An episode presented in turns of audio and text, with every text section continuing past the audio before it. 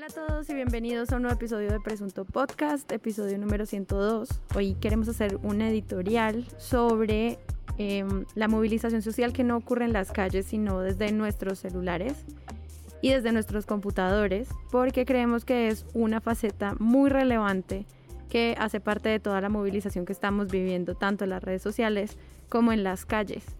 Eh, para eso, pues nuestro panel, Camilo Jiménez Santofimio. Hola Camilo. Hola Sara, muy buenas.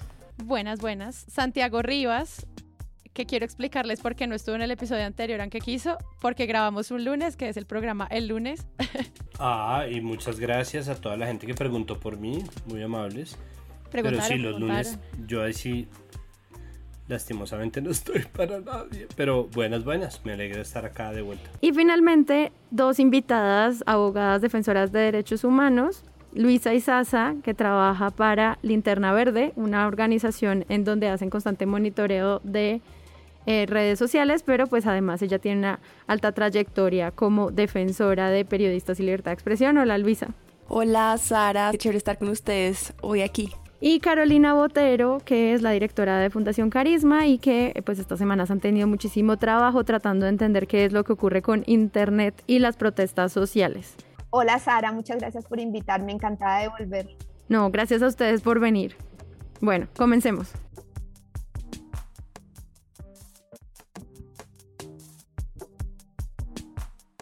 Y hoy queremos hablar como nuestro tema del día de lo que está pasando con las redes sociales. Las redes sociales se han convertido sin duda alguna en una herramienta importantísima para los manifestantes, para las convocatorias, pero además para las denuncias que hace la ciudadanía de lo que está pasando en las calles del país. Y ha habido pues un mensaje recurrente de diferentes usuarios de las redes sociales diciendo que hay una especie de censura a través de Instagram, a través de Facebook, de los videos que se están subiendo que tienen relación con el paro nacional.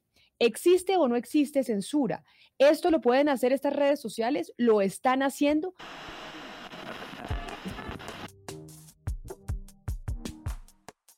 ¿Qué ha pasado estos días, además de las movilizaciones y todo lo que los medios ya han, pues como que ya hemos hablado, ya hemos hablado de cómo se cubre el llamado vandalismo, ya hemos hablado de cómo se cubre eh, la respuesta del Estado, hemos visto cómo se encrudeció durante estos días la violencia homicida policial.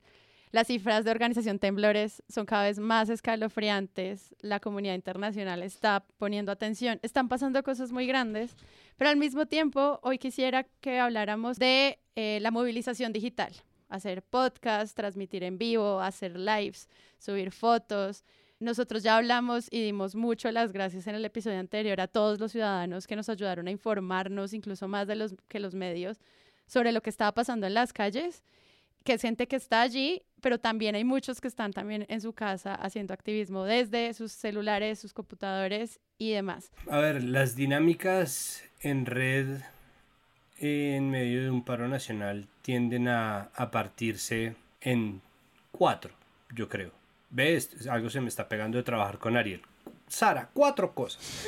La primera parte es activismo discursivo, es decir, repartir material o distribuir material o publicar material que tiene un contenido de propaganda no necesariamente política, pero sí propaganda social que está ligada a las reivindicaciones del paro y a las causas por las cuales la gente está marchando, que invita también a que la gente no mantenga el ánimo, haga las cosas. Hay otro tipo de publicaciones que son las publicaciones de ayuda y cuidado, ¿no? en donde se encuentran, por ejemplo, las donaciones los espacios en donde hay vaquis, qué es lo que debes hacer, ¿no? Y, en esto los medios también tienen papel, ¿no? Se hizo muy famoso un manual para contrarrestar la acción del SMAT que publicó 070 y que se reencauchó antes de, de las manifestaciones de noviembre de 2019 y que obviamente es útil cada vez que uno lo busque. Entonces, esa, esa información de cuidado, donde se puede conseguir refugio, donde se puede hacer, donde se puede parar a hablar, donde se puede uno buscar techo que se debe echar uno en la cara si le caiga el lacrimógeno, etcétera, etcétera, está como dentro de esa categoría. La tercera categoría es la asamblea, que me parece que es una manera muy interesante de aprovechar las redes. Entonces ahora están arreciendo en parte por cuenta de la pandemia las publicaciones y las, las transmisiones en vivo, tanto organizadas por organizaciones cercanas al paro como por personas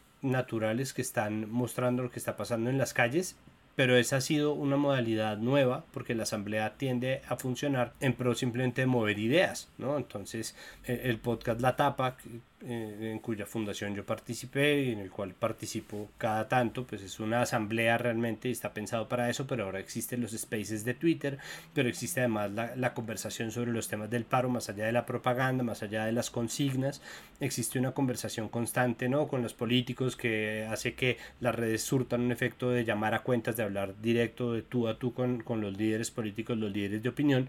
En ese sentido, el paro es un espacio muy interesante y lastimosamente ha aparecido una cuarta categoría desde hace ya, o sea, desde que existe un poco los teléfonos inteligentes conectados permanentemente a la red y es las denuncias ciudadanas de violencia por parte de la fuerza pública que son el centro de la historia que hemos venido contando desde hace en este punto que estamos grabando una semana larga.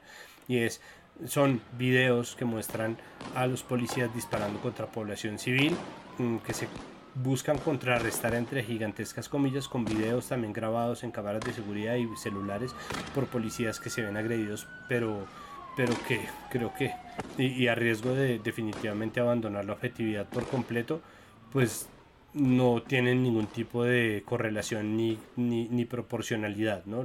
Y, y, sobre todo en la masacre de septiembre de 2020 en Bogotá y en lo que está pasando ahora en todas las ciudades, sobre todo Ibagué, Neiva, Manizales, Pereira y Cali, por encima de todos, eh, y por supuesto también en Bogotá y en Medellín, pues eh, hemos visto una reacción absolutamente desproporcionada, que no solamente es violenta, cruenta, angustiante, llámenlo como quieran, sino que además en su gran mayoría no está apareciendo en los medios tradicionales. Entonces, claro, está plagado de información falsa, información sacada de contexto, de videos viejos, como pasa en general con toda la información digital, pero también hay mucha información de verdad y también hay muchos videos que son reales. Y esa cuarta categoría creo que es la que va a terminar acaparando lastimosamente, ¿no? Tal vez la de cuidado, las recomendaciones, los informes de temblores, los informes de defender la libertad responden también a esa cuarta categoría, pero esa cuarta categoría que yo la puse cuarta de forma arbitraria, esas denuncias, esa comunicación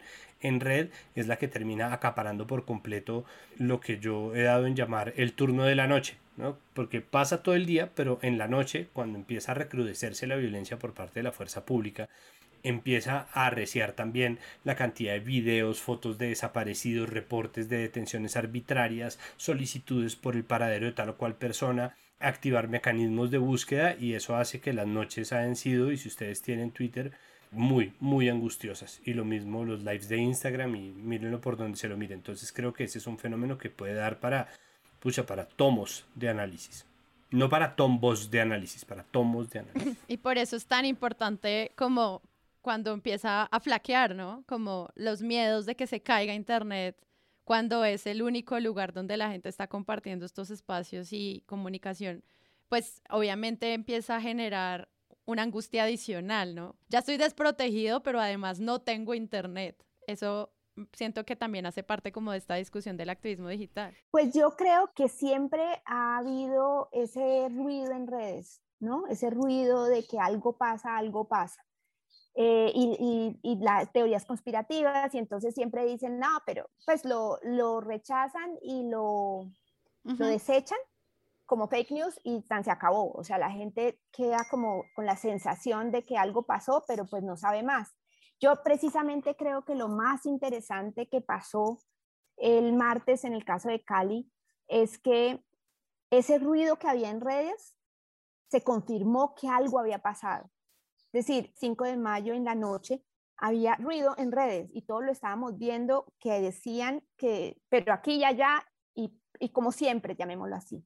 La gran diferencia es que el miércoles 6 de mayo, cuando amanecemos, hay un informe de NetBlock, que es una organización británica que hace monitoreo al tráfico de Internet eh, y le, le, pone especial interés a los sitios donde hay protestas. Y este informe decía comportamiento anormal en Cali, que duró desde las cuatro y media del martes en la noche, de la, martes en la tarde, hasta la madrugada del miércoles especialmente. son las 6 y 4, nos van a quitar el internet, nos van a quitar la comunicación. Están en este momento en Y entonces, claro, ahí pues todo el mundo dijo, ¿esto qué fue? ¿Esto qué fue? ¿Qué pasó? Ah, entonces Cali sí. Ah, entonces. Y luego sale Movistar y dice, sí, sí, claro, es que nos, nos, nos hicieron un vandalismo y se llevaron unos cables. Y no hemos podido entrar al barrio. Entonces nosotros ya tratamos con otras redes de la propia Movistar de cubrir la, el problema, pero hay una zona que no hemos podido, ese siguen sin, porque mientras no entremos al barrio. Para uno que más o menos conoce de telecomunicaciones sabe que eso puede ser cierto. Muchas veces la, fibra óptica está protegida con cobre entonces se la roban y parte del, trabajo de mantenimiento que tienen las telefónicas constante es reparar cables porque se los roban, se rompen eh, y eso sucede mucho en la protesta porque hay incendios, hay, hay, de todo. Entonces es parte de lo que pasa normalmente. Entonces ya uno tenía Movistar diciendo, sí, sí, yo tuve un problema porque además el NetBlock decía Movistar y mostraba como mientras en Cali estaba en rangos más del 90%, Movistar estaba por debajo y mostraba. Entonces ellos explican eso y en Carisma nosotros nos dijimos, bueno, normal, porque realmente si tú miras los reportes de Netflix allí donde hay cortes de Internet, son dramáticos los, los gráficos. Aquí era muy poco. Entonces ya en Carisma lo habían dicho, no se puede descartar que sea algo normal, es una falla normal. Entonces, por ahí vamos. Hay, hay que saber que NetBlock, su metodología es una metodología limitada. O sea, ellos dicen Cali y dicen esto, no, y, y esto, aquí hubo algo raro, pero ellos no pueden distinguir si fue que se cortó la luz, si cortaron un cable o si lo cortó, o si lo cortó el gobierno. Entonces, eso hay que tenerlo en cuenta. Simplemente ven la anomalía en la señal y ya. Exacto. Entonces, segundo, segunda cosa. Y la tercera es, sale tanto, sale primero el Mintic y luego la CRC, y dicen, no, nosotros ya miramos y, y, le, y le creemos a los... Y entonces uno ya dice, listo, tranquilos excepto que si uno revisa lo que decían en las redes sociales la noche del martes, era, había, la, la mayoría estaban hablando de Siloé y la mayoría hablaban de algo pasa con mi señal, era de celular. Entonces, lo que está explicado es lo que encontró NetBlocks, que es una falla y que es en lo fijo, porque el problema fue con cable de fibra óptica. Los celular todavía no nos han contado y no sabemos la dimensión, no sabemos más. Eso todavía está pendiente por, por, entenderse. Pero a mí lo que me parece interesante es la primera vez y todos salen y lo dicen. O sea, hay gente que salió y dijo, esto está pasando. Y yo creo que eso es de resaltar. Hay una preocupación y confirma un poco lo que se venía diciendo, ¿no? Ahora en lo digital, pues nos importa lo digital y lo cuidamos porque está sucediendo ahí. Y eso es lo que, decir, yo, me parece interesante cómo la sociedad habla de transformación digital, yo me río, pero fíjate, la transformación digital incluso en la protesta, o sea, si tú hablas de transformación digital en los bancos y que importante para el e-commerce y para no sé qué, pues transformación digital en los movimientos sociales, en lo que sucede en la calle y también es importante y también hay que cuidarlo. Claro, y sobre todo cuando uno piensa que es la única forma de protestar, ¿no? Como para muchos que decidieron no salir por cualquiera que sea la razón, pues al final el trabajo que hacen en redes es muy importante y de repente no tienes internet en casa, es como un golpe adicional al cómo te sientes desprotegido, ¿no? Como además me está pasando esto, ¿con quién hablo? Quizá otro detalle que hay que reconocer es que Telefónica dice, esto sucedió, o sea, el principal daño está en Agua Blanca. Y lo que se vio en redes es en Siloé, que es otro, otro tema. O sea, ahí nos falta que nos, echen, que nos echen más cuentos, que nos cuenten, que transparenten. Y eso nosotros decimos que es derechos humanos porque, porque en, protestas hay que proteger la infraestructura. Entonces, fíjate cómo el gobierno se lo pensó para la pandemia y dijo, aquí va a pasar algo, se va a sobredimensionar, no sé qué. Pues lo mismo tiene que hacer una protesta. El gobierno tiene que garantizar que la infraestructura existe y que no la corta y tiene que, no puede cortarla. Es un derecho y no la puede cortar. Y entonces ahí hay otro tema y es la tecnología. Nosotros llevamos ya años diciendo que la tecnología que se utiliza en la protesta tiene que estar regulada. Existe tecnología para bloquear señales de celulares y Colombia tiene tecnología para bloquear señales de celulares porque las usan las cárceles. Ah, claro. O sea, como mínimo eso. Entonces la pregunta es, ¿tiene protocolo para utilizar estas tecnologías?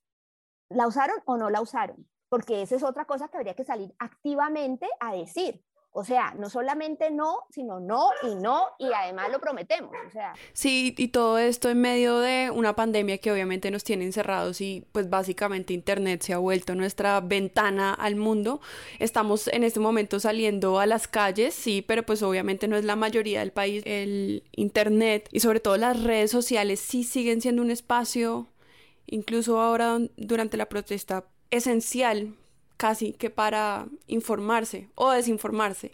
Mal que bien, en eso se han convertido, como pues lo que siempre se, se, dice de ellas, ¿no? Como la nueva plaza pública y ahora más que nunca si estamos en confinamiento. Es algo que siempre he pensado como de que estas son una plaza pública pero que igual pertenece a una corporación privada como que también está ese lugar en el que nosotros vamos y ponemos todo allí, generamos eh, comunicación e información gratuita para que estas corporaciones multimillonarias que viven de a punta de tener publicidad, eh, pues se sigan lucrando. Entonces también está como todo este balance allí de cómo uno lidia con, con esa información. Pues digamos, ya que, ya que Luis abrió esta, esta dimensión de, de, como de, de Internet como nuestra ventana al mundo, ahorita en tiempos de COVID quería pues mencionar algo que forma parte de esa ventana, que como buena ventana sí nos deja ver el mundo, pero no necesariamente es una puerta de salida. Y pues no sé si debamos profundizar mucho en, mucho en esto, en esta conversación, pero quiero dejarlo puesto sobre la mesa y es como esa paradoja en la que vivimos ahorita de, de sentirnos muy cerca, con un gran acceso a la participación y a, digamos como a la actividad que incluso puede llegar a ser activista a través de redes sociales, pero por el otro lado, pues la realidad de que estamos haciéndolo desde el aislamiento y desde una condición, digamos, general y ya pues duradera de país dividido, sumado a la condición de país encerrado. Y creo que eso también está dictando un poco el tono de la discusión y un poco las y resaltando además las imposibilidades de la discusión en internet. Y además, pues digamos, sumándole a eso que ese tono y esa imposibilidad está afectando nuestra salud mental.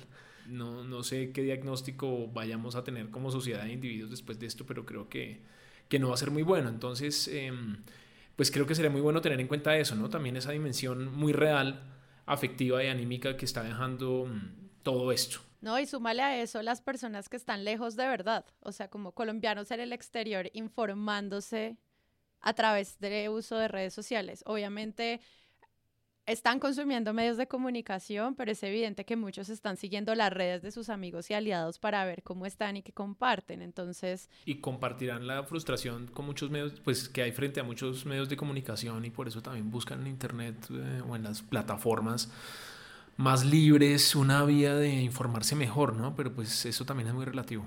Sí, total, totalmente relativo. Es bien conocido el, el efecto de, de, burbuja que crean las redes sociales, ¿no? Cómo nos encierran con las personas que piensan y dicen como nosotros, con lo cual pues obviamente la comunicación se dificulta y se aumenta la polarización. El problema es que hay un, hay, hay un asunto urgente de derechos humanos que no se puede obviar y que no se puede olvidar y es carajo, están matando gente. Si la policía, que es una fuerza del Estado, y el ESMAD, que también lo es, están yéndose contra las personas que deberían proteger. Pero al mismo tiempo lo que estamos viendo es el enfrentamiento entre dos sesgos de confirmación, ¿no? entre dos burbujas de, de eco, ¿no? dos cámaras de eco, y es que sí, efectivamente hay una parte de la población que no ha visto tantos videos de violencia contra la población civil, como en cambio se ha visto eh, muchos videos de saqueos, ¿no? de vandalismo, ha visto estímulos que vienen del otro lado y creo que ahí otra vez la población civil está en medio ¿no? del fuego cruzado, al que no le toca en un lado le toca en otro y, todos estamos condenados a, a, defender lo que nos tocó. Eh, la gente sigue inerme e indefensa y es un problema porque no cambian muchas de las cosas que se supone que el mundo digital traería con la gran civilización o qué sé yo. Sí, que además hay mucha gente mencionando el hecho de que estamos todos preocupados por las violaciones de derechos humanos que está teniendo la fuerza pública, porque la estamos viendo en la cámara de los usuarios, que pasaba en esos lugares de completa desconexión, donde esos videos no pueden ser grabados, ¿no? Como que también hay una reflexión sobre eso, que siento que por primera vez mucha gente se está haciendo. ¿Cómo ven ustedes como esto de que la gente entra a Instagram y ve que sus historias están caídas? Y eso, ¿qué tanto puede hacernos caer en pensar en conspiraciones más amplias que obviamente se alimentan con el miedo que ya se está viviendo de enfrentarse como a este proceso? No sé cómo lo de pronto lo evaluaste tú, Luisa, porque sí siento que también los medios tienen una responsabilidad en este punto de explicarnos qué pasa con esa esfera pública, por más ficticia que sea. Después de completar más de una semana de manifestaciones en Colombia, la protesta nacional no solo sigue siendo fuerte en las calles, también hay un movimiento gigante en los escenarios digitales. Sin embargo, los ojos están puestos en la red Instagram, ya que en la mañana de este jueves 6 de mayo, muchos internautas han denunciado que algunos contenidos como publicaciones, historias o conversaciones han desaparecido sin ninguna explicación llegando incluso a afirmar que la plataforma estaba censurando los contenidos relacionados con la protesta en Colombia. Como explicación, a través de su cuenta en Twitter. Sí, sí, yo creo que hay un poquito de conspiracionitis que se deriva sobre todo como de la falta de claridad, la, falta de transparencia en los procesos de las redes sociales.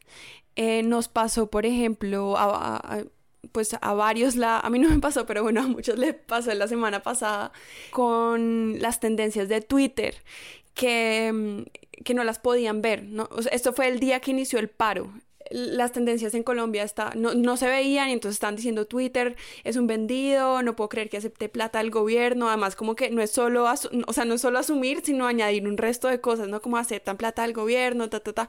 Y lo que estaba realmente pasando es que había una dificultad técnica en varios países. De hecho, si tú mirabas el hashtag como Twitter censura, veías que en otros países también estaban, estaban diciendo Twitter es un vendido, no sé qué. O si tú usabas eh, una herramienta como un VPN para cambiar tu IP a otro país, también podías ver que, que consultando Twitter desde otro país tampoco se veían las tendencias.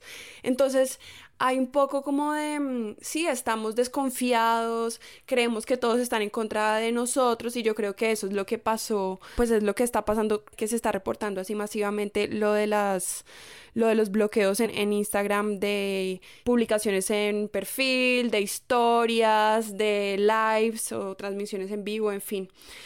Entonces, yo creo que ahí como el llamado es uno siempre tratar de pensar con cabeza fría y no, no pensar que todo es una conspiración y, pensar qué puede estar pasando. Oye, así, ¿y qué era lo que estaba pasando en Instagram? Porque es que, digamos, eh, digamos, los primeros días no pasó nada y entonces estos mecanismos internos de, de Instagram, por ejemplo, reaccionan es como tardíamente o van aprendiendo y a medida que van aprendiendo, entonces aprende también a filtrar ¿Cómo funciona eso? Instagram dio una explicación al final, al final del día diciendo que era un problema que estaba ocurriendo en todo el mundo y de hecho, digamos, uno puede encontrar noticias en otras partes donde también hay gente denunciando caídas. Pero en general yo creo que, de nuevo, quiero hacer aquí una aclaración, hay muchos, yo creo, yo asumo, yo pienso, puede ser, pero no es seguro, es precisamente porque las plataformas no siempre son transparentes, no son claras con los usuarios y a veces salen a dar explicaciones muy tarde cuando ya todo el mundo se envió, ya todo el mundo se metió en el rollo de la conspiración. Sí, aquí pasa lo mismo que con infraestructura. De hecho, el problema usualmente es que a la gente cuando tiene un problema tampoco sabe distinguir muy bien si su problema es la infraestructura o es la red social. Ahí hay una mezcla. Y en una protesta pues es peor porque puede ser un poco de todas o solamente una y distinguir es muy difícil. Entonces el ruido en la red en todo caso existe. En protestas, la razón por la que se dan cuenta que tienen un problema es por las redes sociales. Se suelen pensar en la red social y es porque lo que más están usando es que el video, que compartir, que no sé qué, ¿sí?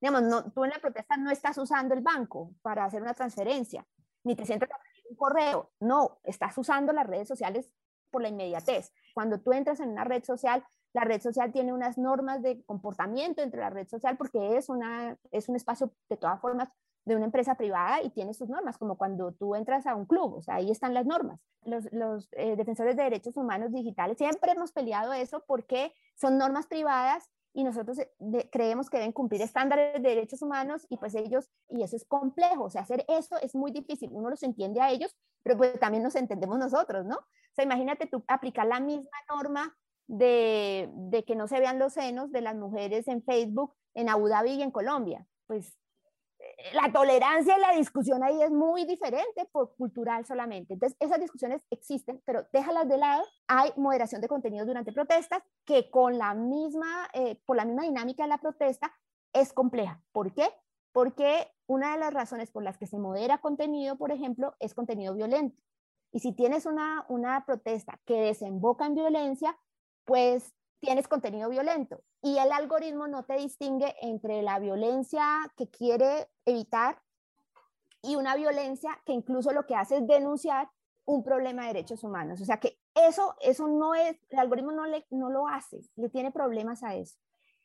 Y es lo primero que sucede en una, protesta, la cantidad de contenidos que bloquean, de cuentas que cancelan de, por contenido violento. Entonces, las, las, empresas empiezan a hacer cosas como, por ejemplo, bueno, no lo bloqueemos, sino pongámosle un aviso. En Colombia, mientras tanto y, y tal, pero eso se demora un rato y entonces la gente siente y eso es una sensación. Sin embargo, nuevamente aquí hubo una situación especial en Colombia. El jueves 6 de mayo, cuando nos levantamos, las redes estaban incendiadas de gente diciendo las stories y me están borrando las stories y los, y los diálogos y los... Era raro porque además eran de muchos lugares muy diferentes y muchas. Y nosotros empezamos y la gente empezó a escribirnos y todo el mundo, Carisma se volvió famosísima ayer y éramos, pero aquí, ¿qué está pasando? Nosotras ya desde las protestas de 2019 habíamos hecho una encuesta que tomamos de, de Datos Protegidos, una organización chilena, que estaba sintiendo ruido e hizo eso. Entonces nos hicimos también, agarramos esa encuesta, la ajustamos, la pusimos y empezamos a decirle a la gente, pues cuéntenos a ver qué podemos hacer. O sea, aquí había un problema. Contactamos a Instagram muy temprano y le dijimos, hay mucho ruido en redes, pónganle atención, aquí van unos ejemplos, algo está pasando, esto no es normal. Después de mediodía, Instagram dice, tenemos una falla a nivel global, estamos trabajando para, para, para recuperar el problema hay otra nota de Instagram diciendo solucionado, pedimos disculpas por los inconvenientes. Listo, pero el problema es qué pasó. Y no, no creo que lo sepamos, o sí. Pero la sensación de censura no se la quita a nadie, o sea, la gente perdió el momento, lo mismo que con lo otro. Y la responsabilidad parente, pues tiene razón, Instagram dijo fui yo y además la, la forma tan caótica que era la cosa, como tan rara, pues tiene sentido. Entonces, al menos estamos tranquilos, no fue el gobierno, digámoslo en ese sentido, de nuevo, origen y naturaleza, no fue el gobierno, eso es diferente, es la empresa y además la naturaleza, dice ella, es un fallo. Eso a uno como que listo, pero fue un momento clave la protesta, la gente dependía en ello, va a perder la gente el contenido, ¿qué pasó? Nosotros pues vamos a seguir monitoreando, intentando entender, pero es difícil, o sea, investigar eso, como tú dices, puede ser no saber nada. nosotros sí le estamos pidiendo lo mismo a Instagram. Haga un informe de cuál fue el fallo y cuál el impacto como Telefónica. Telefónica dijo, mi fallo fue este y el más impactado, tengo tantos usuarios impactados, sobre todo en, en Agua Blanca. Pero yo lo que creo que puede estar pasando son dificultades en los procesos de moderación de contenidos de las plataformas. Lo que decía Camilo antes, las, eh, digamos, las plataformas tienen unas reglas que determinan qué es lo que tú puedes decir y lo que no puedes decir, sobre todo lo que no puedes decir ahí y tienen unos sistemas para implementar esas reglas, para detectar posibles violaciones y para, digamos, poner sanciones en caso de que efectivamente haya, según ellos, una violación esos sistemas, eh, digamos, ese sistema de ver si hay violaciones se compone de moderadores humanos, o sea, personas que están ahí revisando los contenidos que se reportan, eso es la minoría de los casos, y algoritmos que se van entrenando, que van, que van aprendiendo, supuestamente, como decía Camilo, y, pero pues obviamente los algoritmos pues fallan mucho, es muy difícil leer el contexto. Hace poco vi un ejemplo en Facebook donde alguien decía, o sea, alguien ponía en su wall como, ¿cuál es tu tu computador y la, marca, la marca de tu computador, algo así, y el color, y alguien le respondía negra HP. Y Facebook les bajó, le bajó ese contenido, pues creyendo que se trataba de discurso de odio. Porque claro, los algoritmos tienen esa dificultad. Hay gente que dirá como no, pues ellos tienen la plata para invertirle a esos algoritmos para que sean súper finos y perfectos, pero si la tienen o no, aún no están allá. Sí, aún los algoritmos no funcionan con esa precisión. Y en Instagram específicamente eh, aplica como un criterio de esto, pues tengo entendido que Instagram ha sido diseñada para ser como un mejor Facebook en el sentido de que sea un ambiente positivo, ¿no? Que es como esa cosa que se propuso Zuckerberg. Entonces, ese es un criterio también, cuando empieza a ser muy tóxico y negativo, los algoritmos actúan.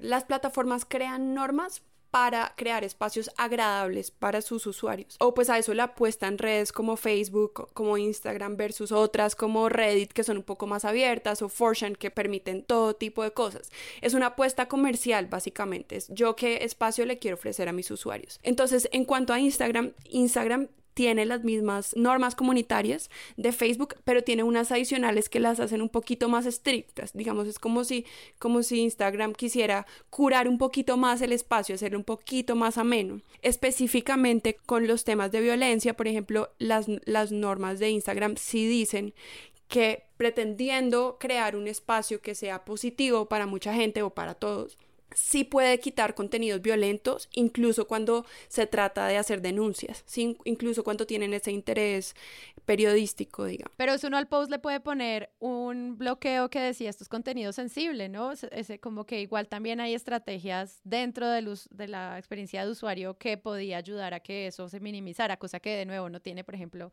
Twitter o otras redes. Primero, me da culpa, es verdad que la gente cayó en conspiraciones, yo también, pero quisiera añadir a eso un contexto que es lo que creo yo que justifica lo que está pasando y es lo primero es que la historia de las redes ni siquiera se remonta a la forma en la que nosotros en Colombia interactuamos con ellas, sino a la manera en que las redes han cumplido un papel preponderante en la historia reciente de la política, como en la instalación de teorías de conspiración como QAnon en Estados Unidos, lo cual ha generado un revuelo político gigantesco que está ligado a la polarización en ese país, pero sobre todo a la divulgación de información falsa, es decir, las cámaras de eco, los sesgos de confirmación, y los mecanismos mediante los cuales se esparcen las noticias falsas han sido utilizados y minados por agentes políticos específicos de la realidad política estadounidense y eso no es una mentira. Y eso ha conllevado a que Mark Zuckerberg y los directores de Twitter, que siempre se me olvida cómo se llama, Jack Dorsey, bueno,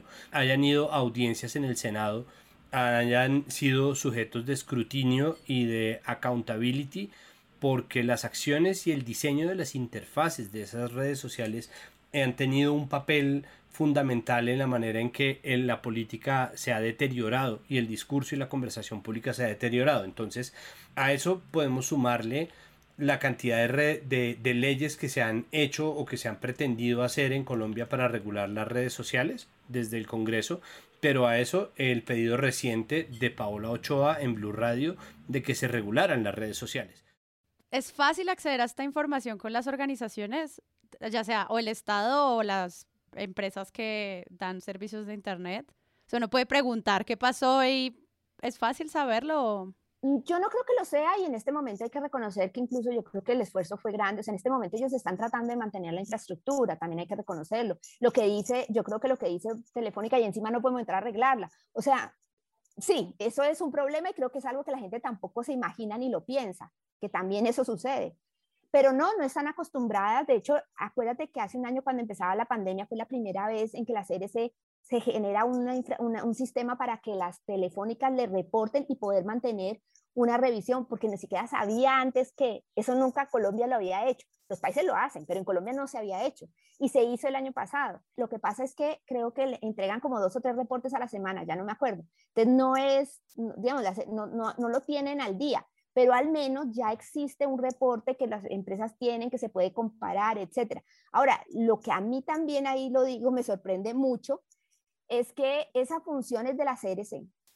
Es una de las funciones que tiene la CRC. No olvidemos que la CRC se supone que es la autoridad autónoma independiente de ese sector, ¿verdad?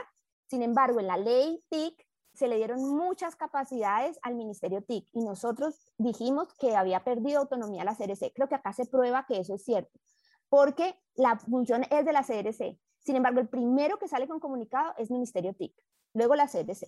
Y el Ministerio TIC anuncia que va a mantener vigilancia sobre ellas y que está mirando pues que eh, tanto la conectividad móvil como la fijo. Eso es de la CRC, pero no, el MINTIC lo hace y eso es grave porque al mismo nivel que estamos quejándonos de la cooptación del gobierno, de todos los, entes de control, entes autónomos, ojo, ¿qué pasó acá? Una función que es de la CRC la cogió el Ministerio TIC. No sé, yo no sé si va a salir la CRC a decir, no espérese que esa, esa función es mía, porque además tengo que ser independiente y en una protesta usted parte. con mayor razón ahorita ustedes. Y lo peor otro es que cada que habla el ministerio lo que habla es de la conectividad que está dando.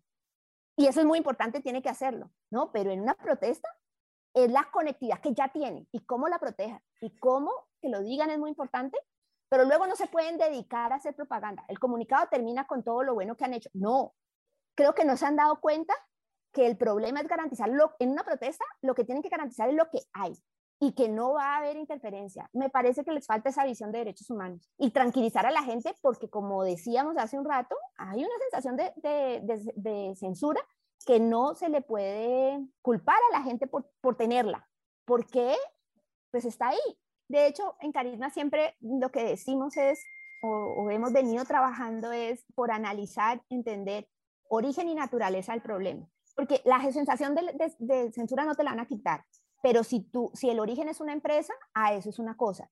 Si es el Estado, es otra. Si la naturaleza es un fallo, es una cosa. Si es un huracán, es otra cosa. Y si es un corte intencional, pues es otra. Y por eso, la si la sensación no te la quitan, pero tú logras aclarar origen y naturaleza, manejas diferente esa sensación. Igual te censuraron, igual no pudiste hacer el video, igual eso ya pasó, pero tu rabia eh, y, tu, y tu desazón y de, lo que sea es distinta. Y por eso es muy importante la transparencia en este momento.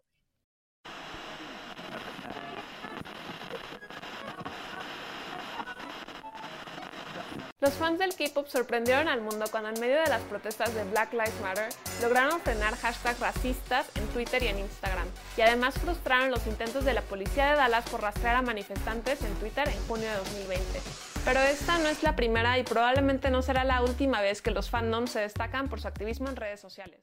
Por estos días se han unido al paro nacional en Colombia, pero a su manera. Las movilizaciones por el paro nacional ocurren también en las redes sociales, con temas promovidos con hashtags o numerales. Así, los fanáticos del K-Pop en nuestro país se unieron en estos días y lograron perturbar algunas tendencias en Twitter. Cogemos los hashtags que en este momento están en tendencia, pero esos hashtags que están desviando la información, algo que se llama ciberactivismo. Nos unimos para alzar la voz por aquellas personas que, que están marchando, por aquellos que están haciendo valer nuestros derechos dentro de la parte que no es conspirativa y que mi parte, mi lado de, la polarización considera positiva, pues los que la, comunidad K-Popper bloqueó tendencias uribistas restando al sumar, ¿no? La volvieron spam y volviendo la spam las bajaron por completo, entonces no lograron que no lograron los uribistas posicionar esas tendencias gracias al activismo K-pop. Entonces uno no sabe realmente cómo funciona, pero esa, esos mecanismos recónditos hacen que sea muy fácil generar esa zozobra. Hay un tema ahí que me parece importante y también es la fe que le tenemos al algoritmo súper inteligente, mega, mega sabio, que si tú dices Cartagena, entras al celular y ya tienes hoteles. Pero pues yo lo que he entendido también de las investigaciones que hace Fundación Carisma y muchas otras organizaciones, incluso de gente que trabaja dentro de estas organizaciones, es que el algoritmo está, pero tampoco es tan pilo. O sea, como que por eso lo que, lo que tú mencionas de que hayan moderadores humanos me parece relevante porque es algo que uno a veces no piensa, ¿no? Uno siempre cree que es una máquina, unos y ceros, y que se puede, no sé, confundir con filtros, colores, con sonrisas, con stickers o algo así pero al final, pues sí hay edificios en el mundo llenos de gente que está haciendo moderación, que tiene como psicólogos que los protegen de toda la porquería que ven. Y eso creo que es también parte como de esta, porque muchas veces siento que uno se imagina como este ente que son las redes sociales, como un transformer, pero pues eso sigue siendo todavía precario y como tener toda esa fe en que el algoritmo es tan inteligente también es parte de que al menos los periodistas de tecnología nos ayuden a ver si eso es tan cierto, ¿no? Sí, sí, sí, hay moderadores. Creo que en la última, la última información que recuerdo del dato es que había 30.000 en todo el mundo. Facebook siempre dice que trata de buscar gente que hable el idioma, o sea, que sean nativos de, del idioma en el que tienen que hacer las revisiones, pero pues uno dice 30 mil, bueno, sí muchos, pero en verdad no tantos, o sea, la cantidad de fotos, mensajes, videos, lives que se publican por segundo en el mundo en estas redes es impresionante, sí, es imposible de controlar. Yo creo que uno tiene que siempre asumir que en verdad esos procesos jamás van a ser perfectos. Pero sí, como tú lo dices, estos moderadores son los que están sometidos a ver un montón de porquerías, decapitaciones, violencia, en fin. Y de hecho algunos han demandado a Facebook el año pasado, creo que algunos se ganaron una demanda. Estos son personas que tienen que tomar decisiones en cuestión de segundos, ¿sí? No, esto no es un proceso pausado de, bueno, veamos cuál era el contexto de esto. Y, y esta foto, ¿qué contexto histórico puede tener? Por, de ahí que se bloqueen fotografías históricas como la conocida foto de la niña de Napalm que, que fue bloqueada y eso fue eh, una controversia gigante porque pues claro, eh, Facebook censurando fotos históricas de la guerra de Vietnam, en fin, porque la foto muestra a una niña completamente desnuda después de un ataque, creo que con un agente químico, no sé. Entonces, claro, estas personas tienen que tomar una decisión en cuestión de segundos, entonces no tienen el tiempo para ver cuál es el contexto de, de esas publicaciones en, digamos, en el pasado, cuando no existían las redes sociales, estas eran decisiones que dependían básicamente de jueces, ¿sí? Decisiones sobre derechos fundamentales, sobre libertad de expresión. Hoy en día, pues ya esos jueces son estas personas que pues trabajan como para que se hagan una idea en un call center, que reciben entrenamiento súper rápido sobre qué es lo que tienen que hacer y ya. Sí, y pues que al final uno también le tiene fe a estas personas, digamos, yo no quiero que me bloqueen mi historia de Instagram, pero sí quiero que bloqueen el tweet que quiero que bloqueen. O sea, como, como una conversación de ida y vuelta todo el tiempo sobre cómo entiendo yo también la censura, como yo también quiero denunciar a esta cuenta y también quiero que se calle, también quiero bloquear lo que decía Santiago de la gente que le gusta el K-pop, que pues es una movida que ya viene desde eh, Black Lives Matter donde pues se saturan las tendencias y pues eso hace que uno deje de ver contenido. A mí me parece que es un debate muy bello porque ayuda a entender mucho ese activismo digital en muchos niveles. Sí, sí, sí, yo creo que uno tiene que tener eso claro. Uno suele, eh, digamos, pedir más restricciones de los contenidos que, que a uno no le gustan, ¿sí? Suele pedir mayor control, pero eso qué implica realmente, ¿sí? Eso puede que la, digamos, la otra cara de eso sea que al otro día al que, te van, al que van a censurarse a ti. Eso es lo que pasa.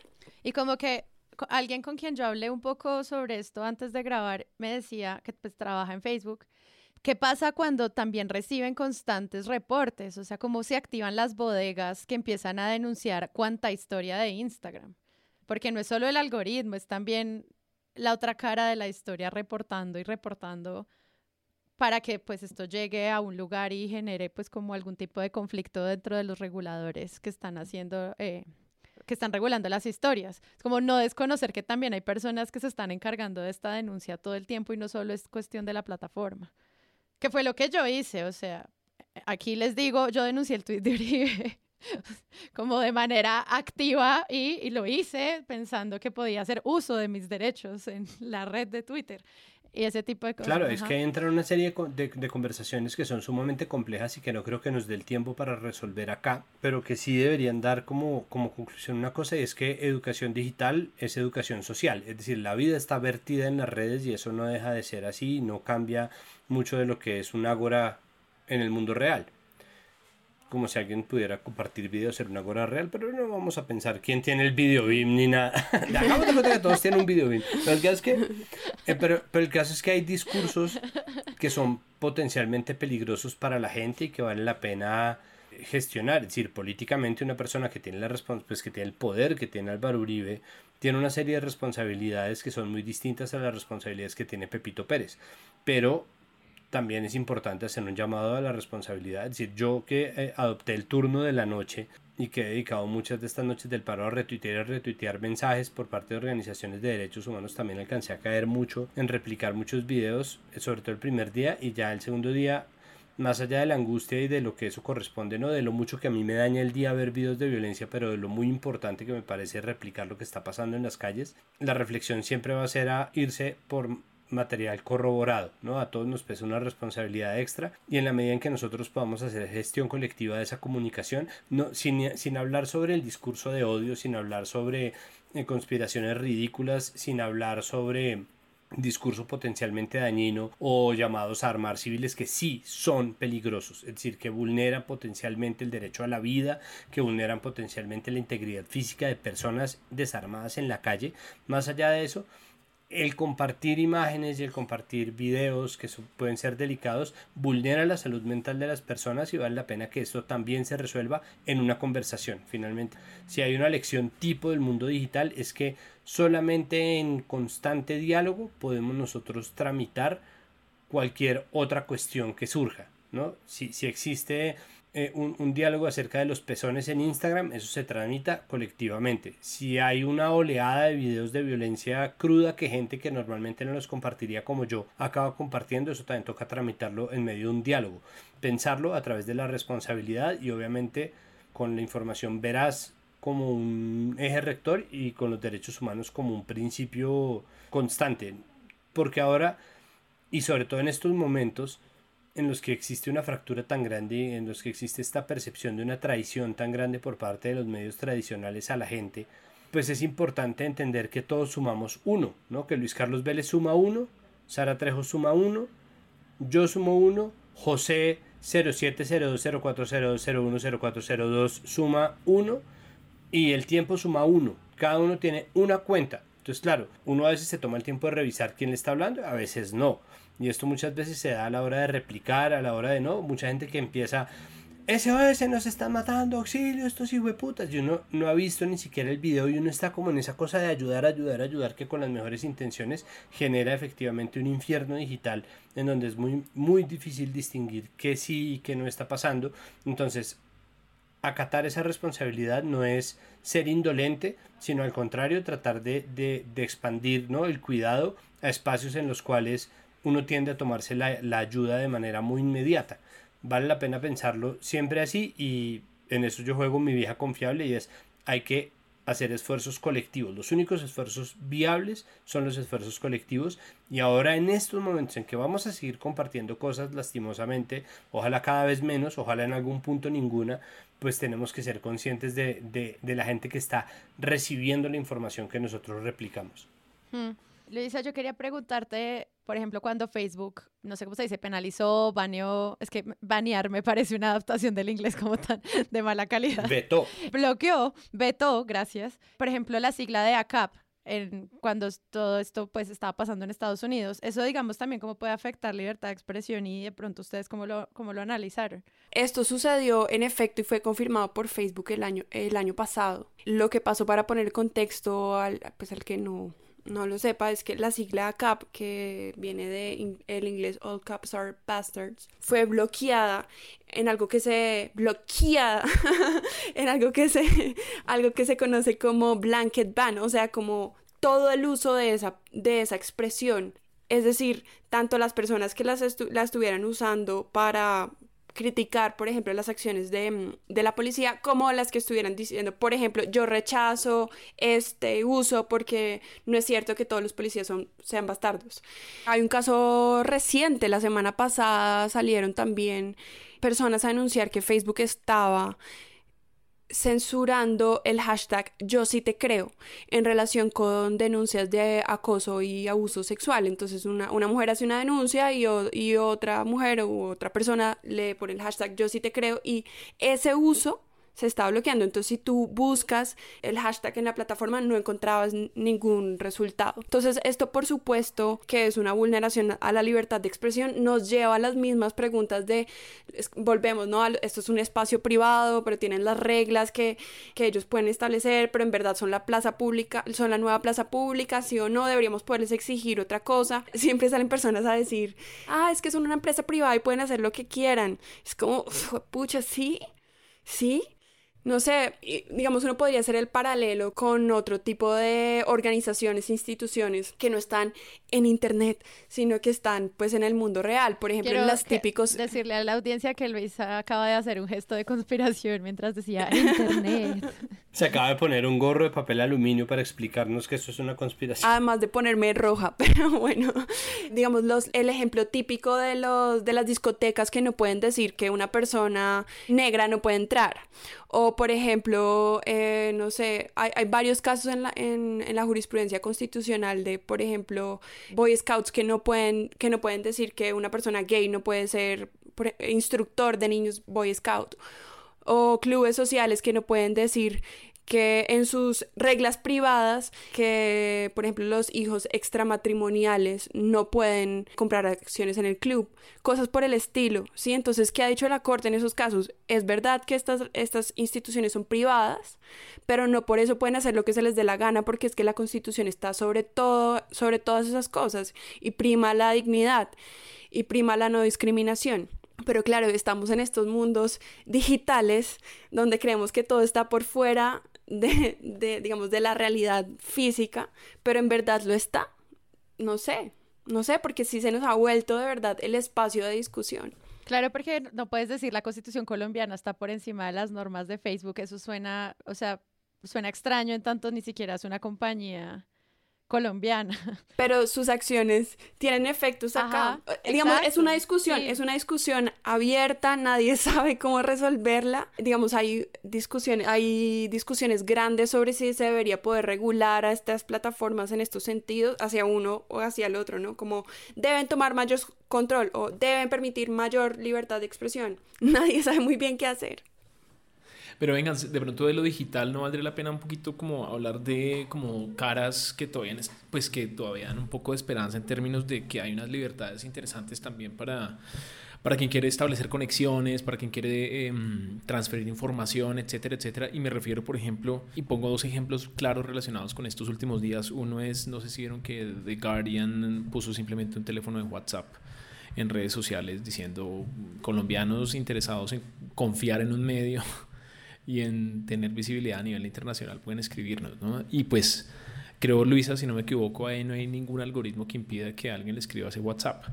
Y por otro lado, a José Manuel Vivanco, hace, hace nada, dijo, ¿no? Públicamente, mis mensajes directos están disponibles para que también cualquiera haga su, haga su denuncia.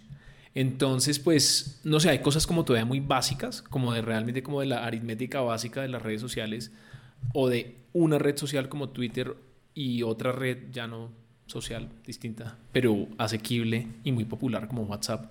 Porque además WhatsApp no es una red social, es una red de mensajería privada encriptada, que eso da un poquito, un poquito más de seguridad.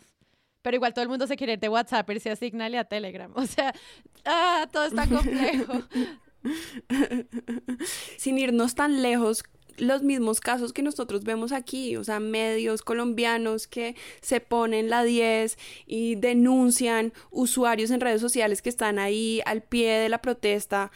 Es decir, las redes son imperfectas, pero igual las queremos proteger. De ahí que estemos tan sorprendidos y tan preocupados con, con la propuesta de esta periodista de silenciar las redes, de, o, o digamos con estas informaciones que llegan de que tal vez están bajando el internet en ciertos momentos, en Cali, en fin. Sí, o sea, podemos terminar con esa parte más esperanzadora de, en verdad, las redes igual las queremos, imperfectas y todo, y por eso es que, digamos, hay tanto, tanta molestia cuando vemos que, pues, las censuran, o que ellas no censuran. Pues yo ahí apelaría a las dos a, esas dos categorías que describí, la de el lugar en donde la gente postea las cosas que la hacen feliz y por las cuales está dispuesta a luchar, sean estas ilustraciones, memes mal hechos, es decir, el carácter político del activismo en redes es muy bello y por otro lado, y por otro lado está pues la asamblea, la asamblea que es internet, es decir, la posibilidad que nosotros tenemos de sentarnos a conversar, de encontrarnos, de buscar espacios de juntanza y, para hacernos compañía, pues son espacios que internet nos ha regalado y por los cuales hemos estado dispuestos a entregar nuestra información personal. Entonces, pues hay que aprovechar esa información personal que les dimos y es importante poner esa discusión siempre, siempre que se pueda y tratar de mantener eso tan sano como sea posible en la medida en que, en que entendamos eso, en que entendamos la necesidad de una conversación constante de calidad, pues vamos a poder darle la, la utilidad que tiene más allá de vendernos huevonadas en Google Ads. No, y sabes qué otra cosa pasó que no dijimos, todo lo de Anonymous esta semana. Anonymous, por ejemplo. 24 hoy se denunció un ataque cibernético contra el ejército de Colombia. Se dice que hubo robo de información de tarjetas de crédito de los altos mandos y que fue tumbado su sitio web. Daniela Morales, ¿qué ocurrió y qué dice entonces el ejército sobre este ataque? María Lucía, buenas noches y mucha atención porque más de 780 ataques cibernéticos se han registrado en los últimos eh, tres días a la página del Ejército Nacional. Dicen las autoridades que estos ataques vienen de diferentes partes del mundo y es por eso que en este momento la página del Ejército se encuentra desactivada e inactiva. Pero a esto se suma también la información que publicó el grupo. Sí, empiezan estas vulneraciones de la seguridad de las páginas web gubernamentales y uno no, pues es como jijiji. Ese tipo de cosas también empiezan a ocurrir que a mí me parecen que pues llaman a un debate, ¿no? Pero uno no sabe si reír o llorar, ¿no? Es como, sí, porque es como, uy, qué chimba, están tirando la página de la, del ejército y luego es como, uy, pucha, si vulnerables son las páginas donde están pues, los sitios, los sitios web donde están mis datos personales de pensiones, de salud, quién sabe qué montón de cosas de información que tiene el Estado de todos los ciudadanos. Data o sea, no, no, no, es decir, es una cosa muy complicada. Y, ah, bueno, la otra, por ejemplo, es la iniciativa chilena, ¿no? Que abrieron una cuenta que se llama Arroba Archiva Colombia, que la gente envía sus denuncias y sus videos y ellos van guardándolo en servidores ajenos a, a, red, o eh, pues en, en, en, en, archivo, en discos, y luego eso queda como una memoria. No, es decir, lo bonito siempre está en la creación colectiva, de nuevo, la gente que en respuesta a la poca corroboración de los videos, entonces empieza a hacer lives. La gente que frente a la imposibilidad de compartir en live porque no está funcionando bien internet, hace un filtro que le pone la fecha, la hora y el lugar, ¿no? O la fecha y la hora de la transmisión o de la, del momento en que se tomó la foto y ponen marcas de tiempo que no obligan a bajarse nuevas aplicaciones, es decir, gente que está utilizando su conocimiento en herramientas muy simples para hacerle la vida más fácil a quienes están pasándola muy mal. Ya había visto de gente que quiere transmitir y hacer entrevistas en Twitch, que tiene mucha menos regulación, las, las comunidades en Discord, en Signal, en Telegram, o sea, como que no nos vamos a quedar sin hablar, o sea, si eso es un problema, amigos, les juro que van a haber otras. Sí, bueno, y en últimas volvemos al mail, ¿no? Sí, que igual. El tema del mail es súper lindo. Por ejemplo, en Venezuela, que la gente y los medios están usando el newsletter como una forma de luchar contra la censura que hay en sitios web. Entonces también es ver cómo, cómo pues no, no, no las arreglamos. el llamado es a qué fuente le estamos creyendo. Si Anonymous te dice Facebook está haciendo negocios con el, el gobierno de tu país, ¿les creemos?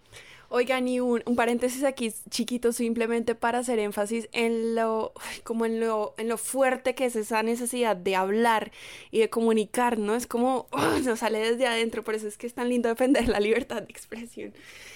Este, pero sí, otra cosa sobre lo que decía Santiago, esa camaradería, también cómo se construye a través de las redes sociales, ¿no? Cómo se empiezan a pasar entre, bueno, entre las redes sociales o las redes de comunicación como WhatsApp, que no se empiezan a pasar, bueno, esto es lo que hay que hacer, ¿no? Diga la fecha, diga la hora, diga, haga esto, ponga filtro, todo eso también son puntos para abonarle a las redes. Sí, se mueven tantos comentarios y tanta información que me parece importante que, querido oyente, pregúntate, ¿cómo estás usando y respetando los derechos tuyos y de otros digitales? Bueno, pues muchas gracias, Caro, por participar. Muchas gracias, Sara, por invitarme. Yo encantada que me invites siempre que quieras. Muchas gracias, Luisa, por acompañarnos hoy. No, con gusto. Muchas gracias por tenerme acá. gracias. Gracias, Sara, Santi, Luisa. Gracias, Santi. Muchas gracias. Sara, Cami, Santi. Burro. Sari. Luisa, Cami, muchas gracias de verdad. Mi general que nos está oyendo, muchas gracias.